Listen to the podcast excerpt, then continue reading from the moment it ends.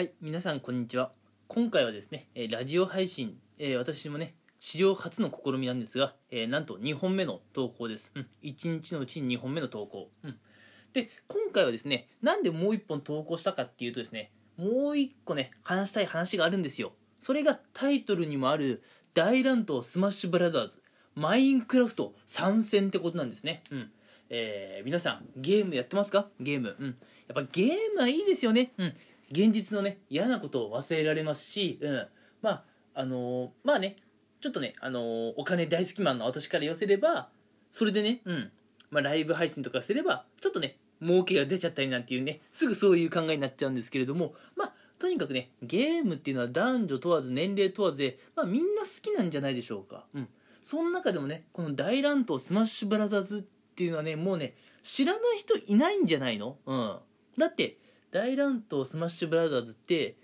えっ、とちょっとあの名前まですっかり覚えてないんですけども64でまずありましたね。ゲームキューブでもありましたね。Wii でもありましたね。えー、そううん。で今スイッチか。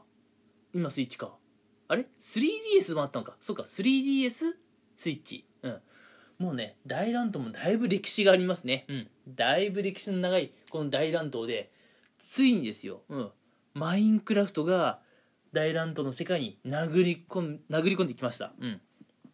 えーこれもねもう発表された直後、えー結構ツイッターでねトレンド入りしましたね。うん。えーっとまあ今回マインクラフトからは4体、うん、キャラが入るってことでまずね普通普通の人って言っていいのか分かんないですけどもマインクラフトで、うん、何でしょう、まあ、主人公的な、うん、存在のスティーブとね、えー、あと誰だったかな？スティーブとあれ？あともう一人忘れちゃった。だダメダメダメ。えっとアレックスだったかな？うん。そうだそうだ。そんなね2人がいるんですよ。スティーブとアレックスの参戦。うん。いや正直ねマインクラフトってあのーそんなね喧嘩とか戦いとかっていう要素あんまりないんですよ、うん、あんまりない、うん、基本的にはマインクラフトっていうゲームは自分のなんか家を作ったりだとかあのー想像の世界なんでね、うん、いろんなものを作っていく世界で喧嘩っていう要素があんまりないんですよ。なのでねこれが大乱闘の世界に殴り込んでくるとは正直思わなかったっす。うん。でもね今回マインクラフトから大乱闘に乗り込んできたキャラって、うん、スティーブとアレックスだけではないんですよ。なんとね、うん、このマインクラフトの世界に夜になるとですね、えーゾンビが現れるんですけども今回なんとそのゾンビがですよ、うん、なんてことない。普通のゾンビが今回大乱闘スマッシュブラザーズに殴り込みをねしてきました、うん、そしてねそれだけじゃない。もう一体いるんですよ、うん、それがねマインクラフトの世界ですっげえ恐れられてるやつなんですけどね。エンダーマンっていうのがいるんですよ、うん、エンダーマン、うん、あいつもね大乱闘の世界に入ってきました、うん、マインクラフトから一気に大乱闘の世界に4体、うん、スティーブアレックスゾンビエンダーマンがね、えー参戦決まりましたということでね、うん、大丈夫かなって。ちゃんとね戦いできるのかなってちょっと不安なところはあるんですよ。ただマインクラフトってさっきも言ったようにいろんなものを作るんですね、うん、でそのいろんなものの中に一応武器も含まれるんですよ。剣とか、えー斧とかね、うん、そういうのも含まれるんでまあね何かしら彼ら武器を持ってね参戦することになるんだろうなという予想ではあるんですが、えーついにねついにっていうかまさかの、うん、大乱闘スマッシュブラザーズにマインクラフトのキャラクターのみんなが、えー殴り込みをしてきましたというところなんですね。これねゲーム好きの私からしたらどうしてもあのお話をせずにはいられなかったんですよ。なので今回ね、うん、なんと続けて2本目の投稿なんです、うん、まあ私もねちょっともう大乱闘は最近やってないんですけども正直。っていうのもねもう周りのユーザー強すぎて、うん、もうね自分が惨めになってくれくるくらいねもう本当に周りが強すぎてちょっと最近は大乱闘やってないんですけれどもうんあのマインクラフトユーザーからしたらねちょっとねまたやってみたいなという気持ちはふつふつと、え湧いてきています、うん、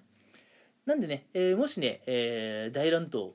日頃やっているよって方はこのねマインクラフトのねキャラクターたちが参戦してきてまたね、えーちょっと面白い景色が見れるかもしれませんよというお話なんですね。うん。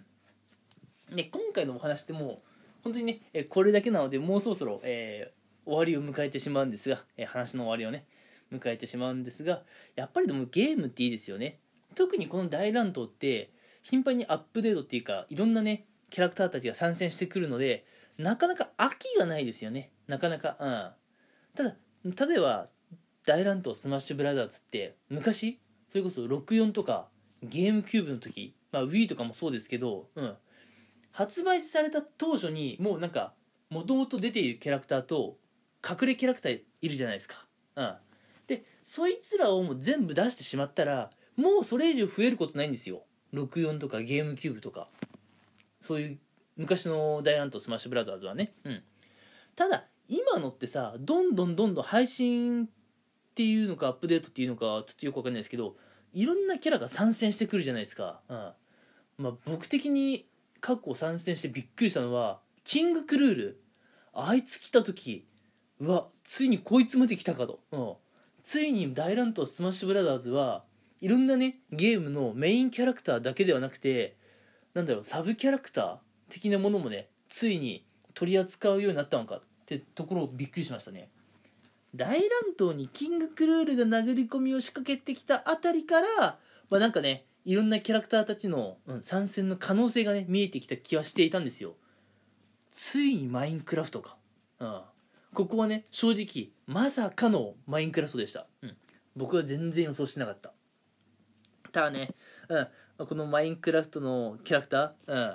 このね4名がなんとかね大乱闘の世界で活躍してくれることを祈ってます、うん、マジでねこいつら戦いの要素ないから活躍できるか不安ではあるんですけどね、うん、ちょっとあのー、ぜひねこのキャラクターを使ってなんか